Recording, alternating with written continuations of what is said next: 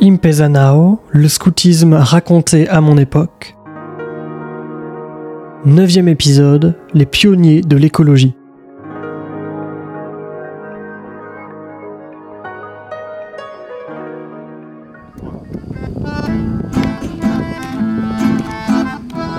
L'enfant en fait arrive à, ne pas être consommateur en fait des choses, mais à le faire de lui-même, donc euh, justement à fabriquer toutes les, toutes les tables, tout, euh, enfin, tout, ce qu'il- tout ce dont il a besoin.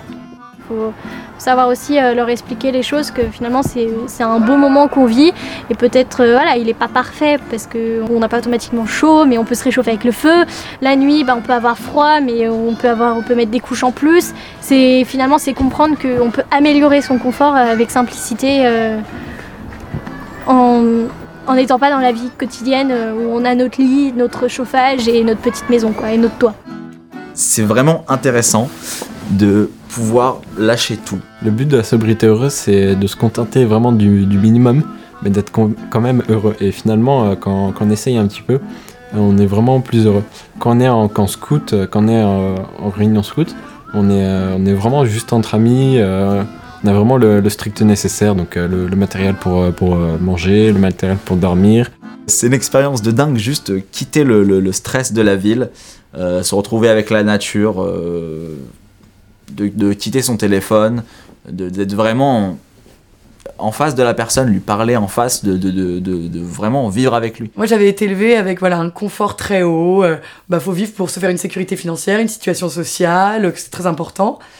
Et là, je découvrais que tiens, j'étais plus joyeuse dans la nature avec pas grand chose, que il pleuvait, on marchait, mais on était ravis parce qu'on chantait, et que quand on était riche de ce qu'on était, de ce qu'on était devenu, à apprendre plein de chants, à rigoler avec plein de gens, euh, à s'occuper, à faire des belles choses pour les autres, bah, on se sentait plus riche que quand on avait beaucoup, et qu'en plus, à une époque où bah, l'écologie devient une urgence parce que le monde s'abîme, que pour nos enfants, on veut pas leur laisser une terre pourrie, le scoutisme avait des messages forts. Parce qu'on va dans des montagnes, on va à des endroits un peu reculés et on retrouve, on retrouve finalement aussi un apport de la nature qui est très très fort. Si tu t'engages dans le scoutisme, c'est que tu as envie d'aventure, tu as envie de, euh, d'un petit peu de crasse quelque part. Euh, c'est pas forcément quelque chose de gênant. En tant que scout, on est capable de, de vivre avec peu de choses. On fait la vaisselle euh, avec de la cendre, par exemple, pour euh, pour pas utiliser de liquide vaisselle. Ça marche très bien. Et c'est un peu réduire les exigences, mais du coup, ça veut dire qu'on est capable de vivre sans forcément beaucoup de choses. euh.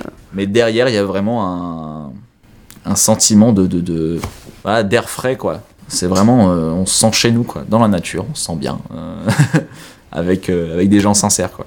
C'est cool.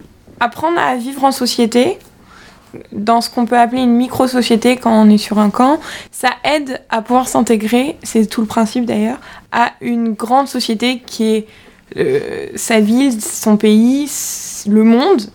rendre le monde meilleur, c'est aussi le rendre plus beau. Et puis c'est aussi le rendre vivable. Et donc on ne peut pas s'exonérer d'avoir un regard sur le monde, sur, la planète, sur ce qu'elle devient, sur cette réalité euh, de la biodiversité, du changement climatique. Bah, on est la première génération qui comprend bien, et probablement la dernière qui peut agir pour euh, euh, que la planète euh, reste cette belle planète bleue avec toutes les merveilles qu'elle offre à l'humanité. Baden-Powell, je pense, était un écologiste avant l'heure. Et donc, cet aspect vie dans la nature ne, se décline pas que dans les compétences d'apprentissage par l'action et de dire euh, je fais des choses de mes mains et j'aime bien être euh, vivre au grand air. Mais il y a un vrai respect euh, de, de, de la nature, des animaux, du monde qui, qui nous entoure, qui est de plus en plus populaire et du coup, je pense, dans quelques années, va être, va être très, très répandu. Mais si on prend, je pense, des mouvements de scoutisme dans les années 80 ou plus tôt, ça devait vraiment être des pionniers sur cette question-là. Et même si on s'y intéresse pas forcément, le, fait, le simple fait de vivre dans la nature, de, de- savoir ce que c'est euh, le, monde qui nous entoure, voilà, en dehors de la ville, on se sent concerné du coup. Quand on apprend aux gens à aimer quand ils ont 8 ans, 9 ans, 10 ans, 15 ans, à aimer vivre dans la nature, donc forcément comprendre que c'est qu'ils aiment vivre dans la nature parce qu'ils parce qu'ils aiment l'environnement. Et je pense que c'est le premier pas euh, pour ne pas avoir l'impression que l'écologie est une contrainte. Et après la sobriété, le lien à la nature et le goût pour l'écologie, le prochain épisode se place en plein dans le monde professionnel. Et oui, parce que le scoutisme, ça forme, et ça forme même très bien pour la vie de tous les jours, pour un CV béton et une émancipation certaine. C'est le programme de l'épisode 10.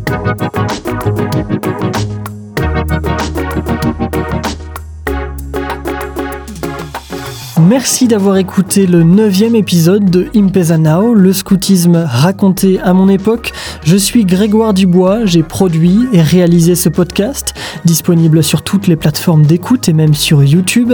Une série audio documentaire hébergée sur archive.org et distribuée par PodCloud. La musique est composée par Timothée Mazurel et dans cet épisode, vous avez entendu les voix de Dana, Pauline, Ethan, Corentin, Béatrice, Rosanna Ella, Gilles et Nicolas. Vos réactions, vos questions, impezanao at gmail.com et sur les comptes Twitter et Facebook du documentaire.